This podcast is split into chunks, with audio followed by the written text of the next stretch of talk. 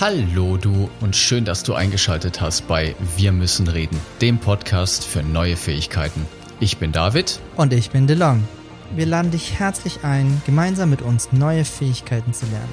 Denn mit diesen neuen Fähigkeiten bekommst du die Flexibilität, deinen Weg mit mehr Leichtigkeit zu gehen. Von uns bekommst du nicht nur lustige und inspirierende Geschichten, sondern auch Interviews von Menschen, die durch neue Fähigkeiten gelernt haben, neue Wege zu gehen und ihre Erfahrungen mit dir teilen. Warum gibt es Menschen, die freiwillig den Tisch abräumen und andere tun das nicht? Das erfährst du heute. Wir sprechen nochmal über die Metaprogramme und geben dir eine Zusammenfassung. Bitte bleib bis zum Schluss dran, denn es gibt noch eine Ankündigung. Da sind wir wieder zu einer weiteren Folge. Hallo David. Hallo Nasenbruder. das Ding werde ich auch nicht mehr los, oder? Nope. Ich habe so viele Spitznamen in meinem Leben schon bekommen, das ist unglaublich. Ja, schön, Banane. schön, schön, dass du auch heute wieder zuhörst und ganz gespannt bist, was auf dich zukommt. Und wir haben beschlossen, die heutige Folge an die letzte ein bisschen anzuknüpfen. Und zwar befinden wir uns gerade, um dich mal abzuholen, in dem Themenblock Wahrnehmung seit Folge 17, was ja schon eine ganze Weile ist. Das ist die vierte? Ja, ist die vierte Folge schon, oder? Mittendrin sind wir Ja, auf jeden Fall. Wir sind auf jeden Fall mittendrin. Und auf jeden Fall ist es so, dass wir uns sehr viel mit dem Thema Wahrnehmung beschäftigen und der, die Intention für die heutige Folge ist, dass du dich noch ein bisschen besser kennenlernst und andere Leute und auch dich verstehst, indem wir dir nochmal zwei weitere Paare von den Metaprogrammen zeigen und anhand von Beispielen dir erklären, was das bedeutet und welche lustigen Verhaltensweisen daraus entstehen können.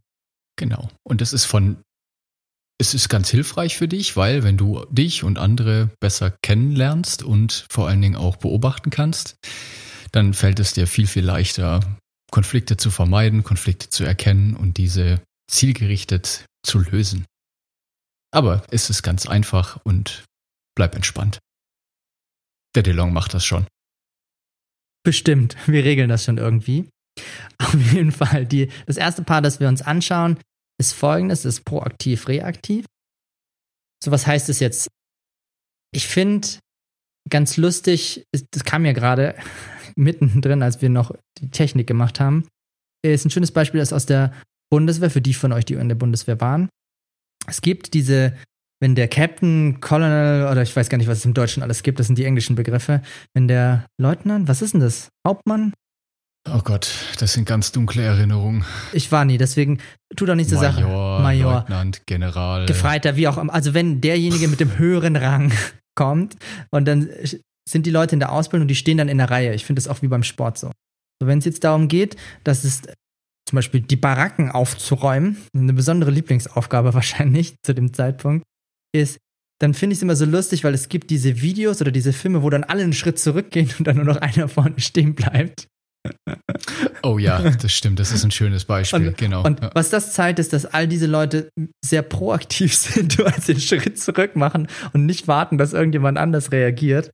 Und so finde ich, ist es auch bei Aufgaben zum Beispiel. Also wenn in, in Firmen, wenn irgendwelche Aufgaben zu verteilen sind, dann ist es oft so, dass es Menschen wie mich gibt. Ich bin selber proaktiv. Wenn es darum geht, im Team dann zu sagen, ja, wer übernimmt denn diese Aufgabe? Und ich dann so, ich, ich, ich, ich, ich, ich, ich, hallo, hier, ich, ich, ich. das, und das hat sehr viel mit Proaktivität zu tun. Sind das die Streber? Kann auch sein. Ich, bin- ich habe mich, die Frage habe ich mir noch nie gestellt. Sind das die Streber? Ja, auf jeden Fall, wenn du mal Spannende Theorie. Denk mal drüber nach. wenn du dich, wenn du dich mal selber beobachtest, entdeckst du ganz bestimmt, ob du proaktiv oder reaktiv bist. Ob du ein Ich-Ich-Ich-Mensch bist.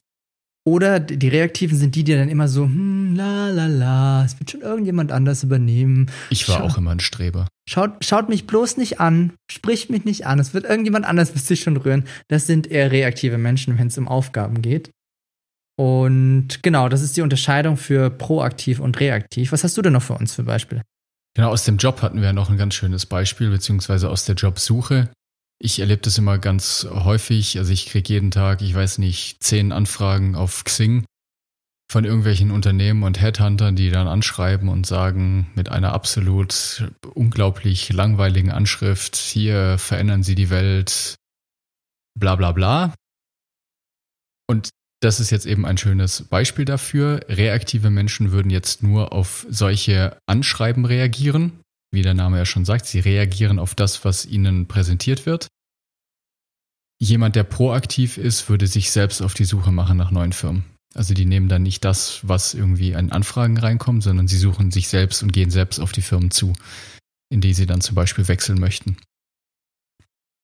Ja, das wäre auch noch ein schönes Beispiel für proaktiv und reaktiv.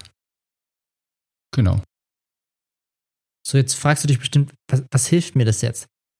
Es geht darum, so ein bisschen zu verstehen, wenn du auf Menschen triffst, die zum Beispiel proaktiv sind, dass die, es kann sein, dass, die, dass es ihnen gar nicht um die Aufmerksamkeit geht, die sie dadurch bekommen, weil du dann denkst, der will ja nur wieder hier Anerkennung und sonst irgendwas haben. Und das kann sein, ich will das gar nicht ausschließen.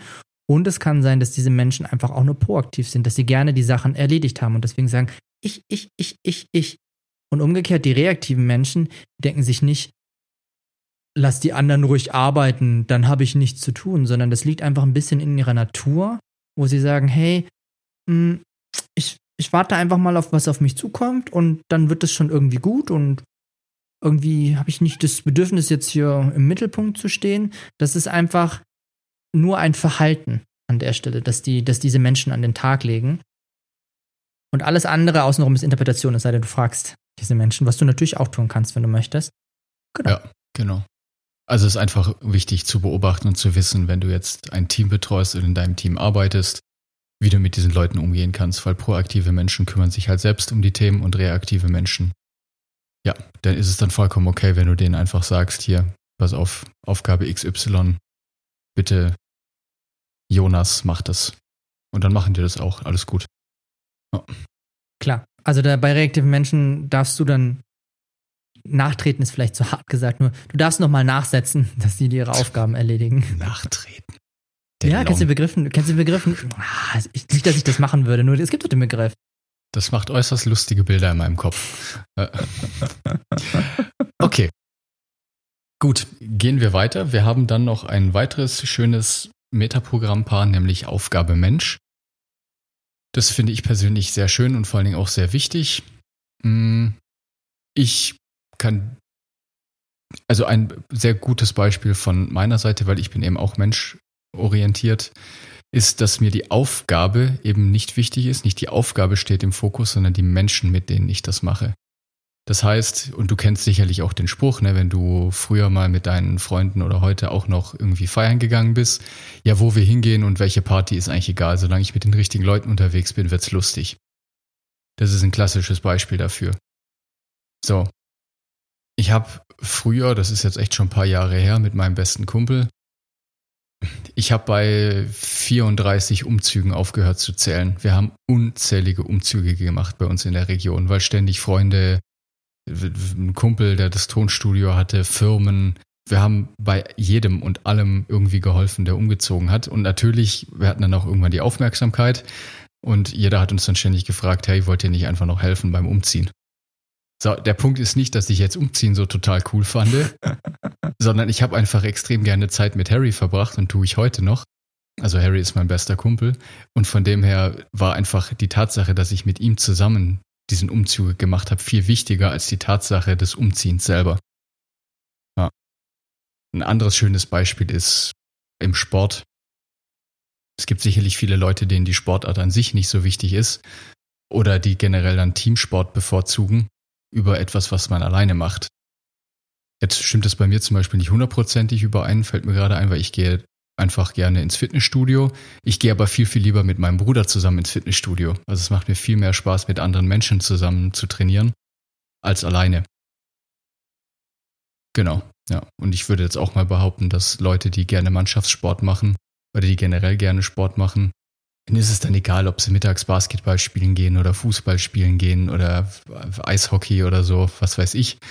Ja, dann geht es einfach nur darum, hey, ich habe meine Kumpels und mit denen gehe ich gerne zusammen, mit denen verbringe ich gerne Zeit. Und was wir tun, ist mir dann eigentlich egal. Ja, das ist ein schönes Beispiel. Was mir gerade witzigerweise einfällt, ist, jetzt verstehe ich endlich, warum ich keinen Bock auf Steuererklärung habe, weil das einfach nur eine Aufgabe ist, die ich äh, alleine in meinem Bunker irgendwie erledigen muss. Abgesehen davon, dass ich es äh, dass ich es manchmal für eine lästige Aufgabe gehalten habe in der Vergangenheit. Es ist einfach nur eine Aufgabe, die ich machen muss und die ist so, also ich bin auch ein totaler, ja. Ich bin total menschenorientiert. Also ich habe, glaube ich, habe keinen keinen krassen Ausschlag. Ich erledige meine Aufgaben schon. Nur was mir eingefallen hat, die Frage, die ich mir mal gestellt habe, ist, und das ist einer der Gründe, warum ich jetzt heute hier stehe, ist auch, ist, welche Art von Tätigkeiten machen mich, also, oder die habe ich mir gestellt, welche Arten von Tätigkeiten machen dich glücklich? Also, mhm. was ist das, was dich glücklich macht? Weil ich habe damals in der Softwareentwicklung gearbeitet und es ist ein toller Job. Also, es ist für Menschen, die gerne basteln und das tue ich auch. Es ist ein super genialer Job. Nur wenn wir es jetzt mal runter reduzieren auf die Aufgabe an sich, und das ist ja das Programmieren, dann ist es schon so, dass ich, es hat mir Spaß gemacht und es hat mich nicht begeistert. Also nicht mhm. in dem Maße, dass ich da vor Freude morgens aus dem Bett gesprungen bin und gesagt habe, yay, heute kann ich noch was anderes programmieren. Mir fällt es, mir ist es immer daran aufgefallen, dass ich daheim in meiner Freizeit nicht groß selber programmiert habe. Also ich habe mhm. Kollegen gehabt, die haben dann mega viel gebastelt, wie jetzt zum Beispiel oh, bestimmt eine Handvoll ehemaliger Arbeitskollegen, mit denen ich auch im Büro drin war, die haben wirklich viel nebenbei und dann irgendwelche Kurse gemacht und so weiter. Und ich so, nee.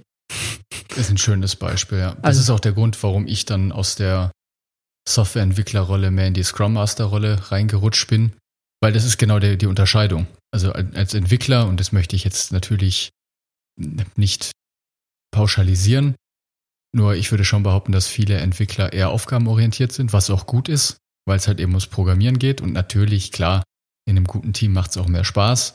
Nur es gibt sicher, sicherlich Leute, die einfach nur programmieren, egal in welchem Team sie sich jetzt gerade befinden. Das spielt einfach nicht so eine große Rolle.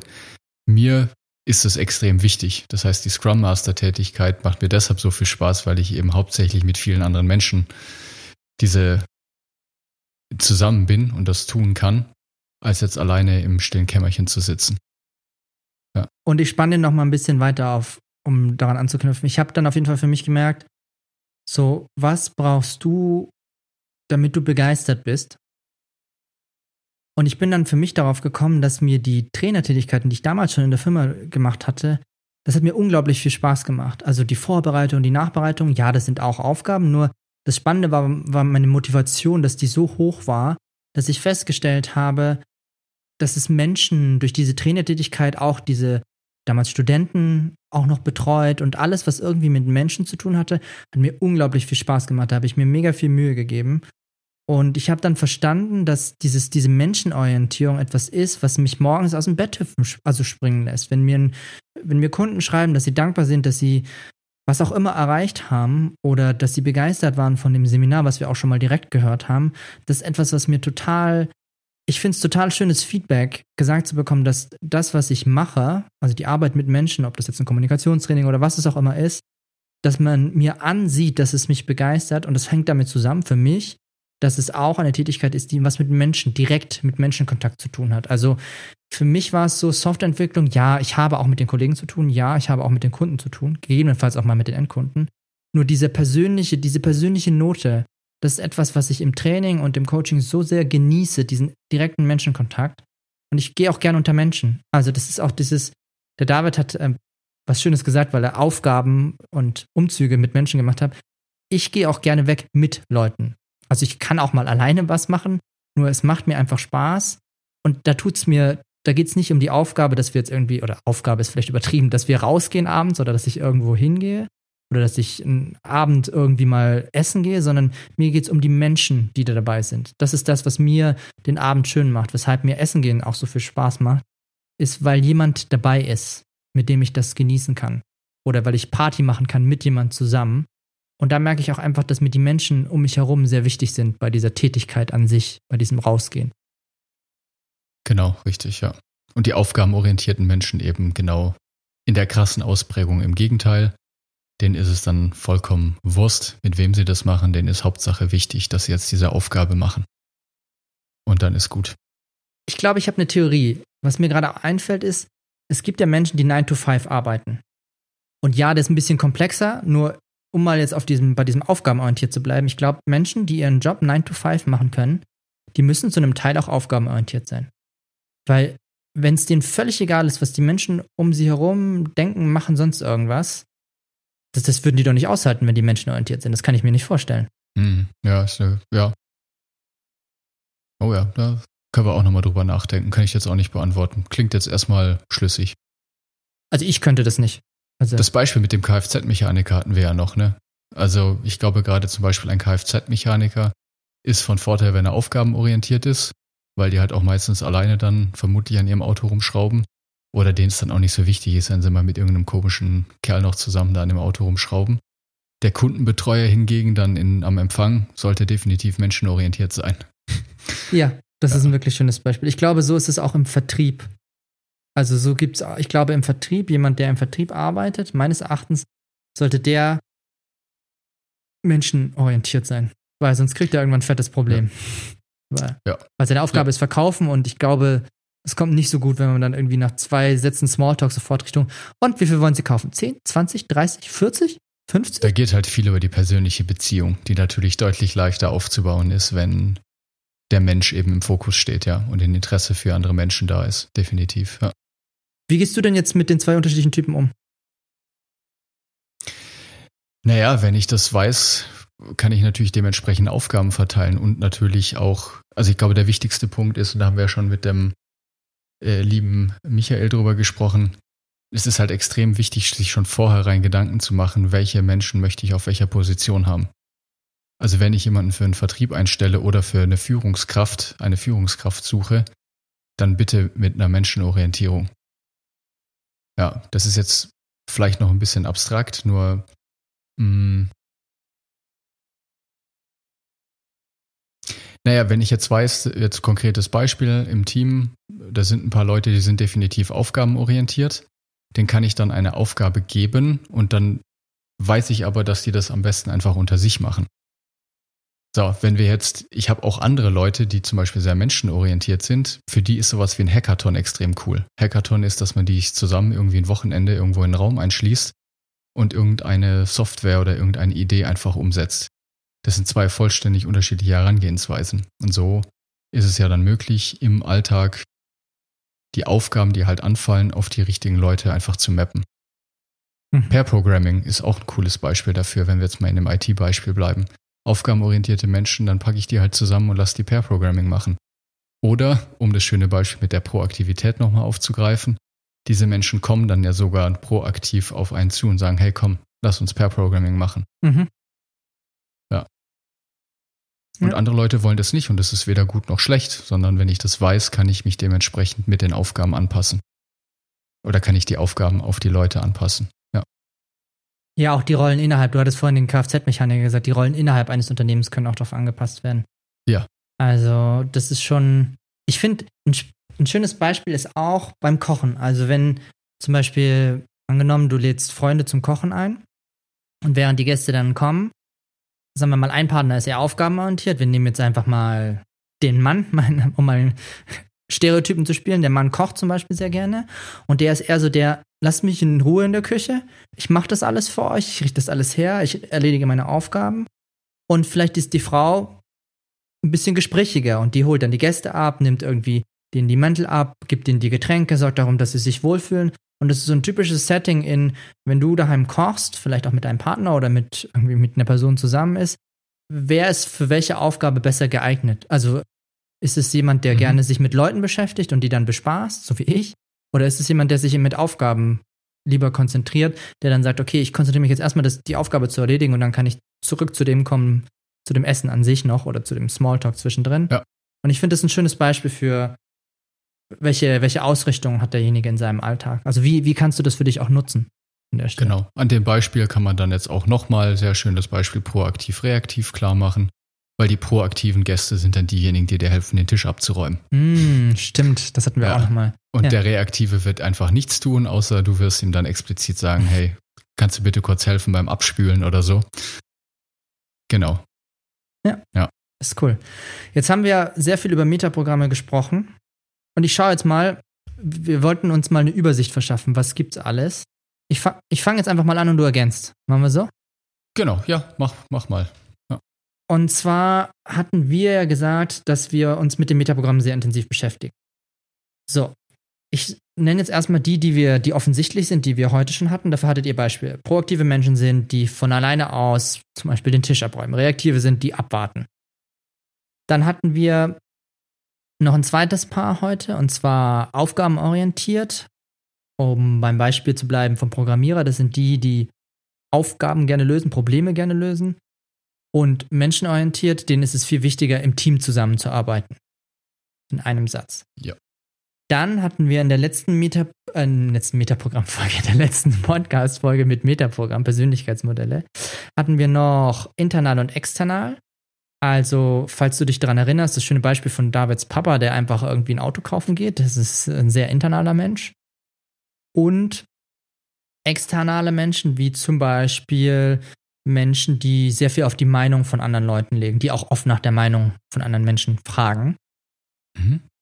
Dann hatten wir noch Gleichbeispiel, Gegenbeispielsortierer. Gleichbeispielsortierer, ein schönes Beispiel sind die Menschen, die die Ja-Sager in den ganzen Firmen und die in diesen ganzen Chefetagen rumrennen und dem Chef immer, ja, Chef, machen wir, ja, genau. Und die Gegenbeispielsortierer wie ich, die früher ganz äh, fies den Leuten immer bei allem widersprochen haben, egal was sie sagen wollten, egal ob ich Ahnung hatte. Es fällt mir gerade ein, es gibt ein so fantastisches Lied von Bodo Wartke. Ja. Falls du ihn nicht kennen solltest, bitte check ihn aus auf Spotify, Bodo Wartke. Und ich glaube, der Song heißt Ja, Schatz. Das ist so herrlich. So, also zum Beispiel Gleich, äh, Gleichbeispielsortierer. Das hatten wir auch mit Partnerschaften. Das war auch ein schönes Beispiel für Gleichbeispielsortierer. Genau, da haben wir die vier. Dann, pass auf, ich, mache jetzt nochmal zwei und dann schauen wir mal, dann ergänzt du den Rest. Ich finde, interessant ist noch global und Detail. Das hatten wir auch schon mal in der Folge. Das heißt, global ist jemand, der auf Wie geht's dir? gut antwortet und Detail ist jemand, der, ach, weißt du, mein Wochenende hat am Freitag so angefangen, ich bin von der Arbeit heimgekommen und dann habe ich mir gedacht, ich muss noch einkaufen gehen und dann habe ich nur gedacht, am Samstag, da wollte ich auch noch in die Berge gehen zum Wandern und es war so schönes Wetter und fünf Stunden später, dann ist derjenige auch fertig mit der Antwort. Genau. Ja. Was hast du noch für uns Schönes? Dann haben wir gesprochen über prozedural und optional in einer Folge von, ich weiß nicht, ist schon eine Weile her. Du erinnerst dich bestimmt, wenn du bis hierher fleißig zugehört hast. Prozedurale Menschen sind die, die immer gerne nach Checklisten arbeiten, die To-Dos gerne abarbeiten können. Optionale Menschen sind diejenigen, die sich nicht festlegen und gerne solche To-Do-Listen dann auch wieder umschreiben und sich nicht danach halten. Mm, also klassisches Beispiel, was wir da gebracht haben, war das mit den Terminen. Ne? Hey, lass uns Donnerstagabend treffen. Der Prozedurale sagt, jawohl, klar, mach mal. Der Optionale lässt sich das bis Donnerstagnachmittag offen und gibt dir keine Rückmeldung. Dann haben wir noch das Beispiel Ich und andere. Da haben wir, glaube ich, auch schon mal kurz drüber gesprochen. Ist auch fast selbsterklärend. Ne? Ich sind eben Leute, die sehr ich-zentriert sind. Um es überspitzt zu sagen, eben egoistisch. Und auf der anderen Extreme die andere, das wäre dann die altruistische der altruistische Gegenpart dazu. Also Menschen, die, ja, DeLong hat es vorhin mal erwähnt, also das wäre so mm, in ausgeprägter Form des Helfersyndrom. Hauptsache erst alle anderen, bevor man sich selbst was Gutes tut. Ja, dann haben wir noch als letztes Paar von weg und hinzu. Da haben wir auch schon mal drüber gesprochen. In der Zusammenfassung von weg Menschen sind eben diejenigen, die auf Schmerzen reagieren, die brauchen Probleme, die brauchen einen, einen aktuellen Missstand, damit sie in die Handlung kommen. Hinzu motivierte Menschen brauchen ein großes Ziel, haben ein großes Bild, eine Vision, auf die sie sich hinbewegen und bewegen sich dann eben dementsprechend auch erst, wenn sie dieses große Bild haben. Beispiel Kündigung. Ein hinzumotivierter Mensch, behaupte ich jetzt mal, kündigt nicht ohne eine Alternative. Ein von weg motivierter Mensch kündigt, ohne dass er weiß, wo es danach hingeht. So, das war jetzt eine sehr globale Zusammenfassung aller wichtigsten Metaprogramme. Es gibt, es gibt noch deutlich mehr, nur ich glaube, das sprengt den Rahmen heute jetzt noch. Und, äh, ja, und die sind auch meiner Meinung, also spielen auch nicht allzu eine große Rolle, würde ich jetzt behaupten. Zudem sind wir uns sicher, dass wir an der Stelle noch mehrmals vorbeikommen werden, weil wir immer wieder, weil wir uns gerade sehr intensiv mit Metaprogrammen beschäftigen und bestimmt immer wieder neue Erkenntnisse haben diesbezüglich. Von daher, du kannst dir sicher sein, dass du nochmal was davon hörst bei uns. Genau. So, was hast du jetzt davon? Wir haben es schon ein paar Mal erwähnt. Ne? Es hilft dir auf jeden Fall ungemein, Menschen einfach zu beobachten und sie so sein zu lassen, wie sie sind. Also du kannst ab jetzt ganz entspannt sein, wenn sich Menschen vielleicht nicht so verhalten, wie du es dir bisher gewünscht hättest, weil, mein Gott, sie ticken einfach so und gerade unter Stressreaktionen fallen diese Menschen in diese Verhalten, in diese alten Verhaltensmuster zurück. Alten Verhalten, halten, halten, alten. Genau. Und es ist überhaupt nicht schlimm, ganz im Gegenteil. Jedes dieser Metaprogramme hat seine Stärken, wenn sie denn im richtigen Kontext eingesetzt sind. Und das ist die ganze Idee davon. Schau mal genau hin, bleib ganz entspannt und dann kannst du dein Verhalten ganz leicht anpassen. Wenn du das nächste Mal solche Programme entdeckst, dann fällt es dir bestimmt schon leichter, dass du dich vielleicht anders verhältst, weil du hast ein Verständnis dafür, dass der andere das nicht böse mit dir meint, sondern dass es einfach eine unterbewusste Handlung ist.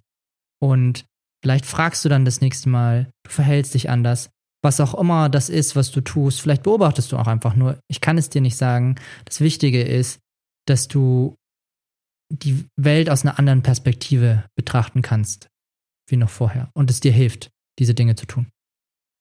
Genau. Und vielleicht verstehst du jetzt auch viele der Ereignisse, die in der Vergangenheit stattgefunden sind, warum gewisse Menschen so reagiert haben, wie sie reagiert haben. Und du dir einfach manchmal gedacht hast, was zur Hölle ist hier eigentlich los? Ganz bestimmt wirst du jetzt das ein oder andere Beispiel haben, wo dir jetzt klar wird, warum diese Situationen so gelaufen sind, wie sie gelaufen sind. Cool. Wir haben nächste Woche einen ganz besonderen Gast für dich. Du kannst dich freuen auf ein ganz tolles Interview. Schon mal um Neugierde zu machen. Und dann darfst du diese Woche weiterhin beobachten, welche Metaprogramme kannst du bei dir und bei anderen entdecken. Und wir freuen uns natürlich, wenn du uns schreibst an podcast at wir müssen reden.net. Mit ein paar Strichen zwischendrin. Ja, wir Details. Minus müssen minus reden.net. Genau. Und wir freuen uns über deine Geschichten, über deine Wahrnehmungen, über deine positiven Veränderungen, die du jetzt mit ganz viel Leichtigkeit in deinem Leben beobachten kannst. Dann freue ich mich, wenn du nächste Woche wieder dabei bist. Eine fantastische Woche. Bis dahin. Ich wünsche dir das Beste. Ciao. Tschüss. Hallo, ich bin's nochmal. Ich möchte heute etwas ankündigen, an dem ich die letzten Monate gearbeitet habe. Und du wirst es vielleicht als Werbung anerkennen. Deshalb möchte ich dich gleich vorwarnen, wenn du kein Interesse daran hast, was ich die letzten Monate so gemacht habe, dann darfst du jetzt natürlich gerne abschalten. Ansonsten lade ich dich ganz herzlich ein. Ich habe eine Scrum Masterclass entwickelt. Das ist ein Webinar, das ich beginnend am 9.7.2020 um 20 Uhr starten möchte. Und wir werden uns regelmäßig donnerstags und montags abends treffen. Es werden Gäste aus der Wirtschaft da sein und ich möchte Quereinsteigern, Absolventen aus der Uni und allen Interessierten, die gerne mal in das Berufsleben eines Scrum Masters einen Einblick bekommen möchten, denen möchte ich diese Möglichkeit geben. Dieses Webinar, dieses Format ist entstanden, weil ich mit einem Werkstudenten aus meinem Team zusammengearbeitet habe. Er wollte einfach wissen, was ich so tue den ganzen Tag und wir haben uns eben wöchentlich ausgetauscht. Und das hat sowohl ihm als auch mir einfach einen gigantischen Mehrwert geschaffen und deshalb möchte ich das jetzt auch für dich anbieten. Es gibt zwei Möglichkeiten. Du kannst gerne einfach nur mal einzelne Sessions besuchen. Das kostet dann 33 Euro abends. Und darüber hinaus kannst du natürlich auch das gesamte Webinar, zehn Sessions mindestens, buchen. Wir werden uns auch mal live treffen. Das kostet dann 249 Euro. Ich freue mich, wenn du mit dabei bist. Besuch mich gerne auf der Webseite www.david-symhofen.de slash scrum-master-class. Ich tue den Link auch in die Show Notes mit rein. Vielen Dank, dass du bisher zugehört hast. Ich freue mich, wenn du dabei bist und ich wünsche dir eine fantastische Woche. Bis dann, dein David. Ciao.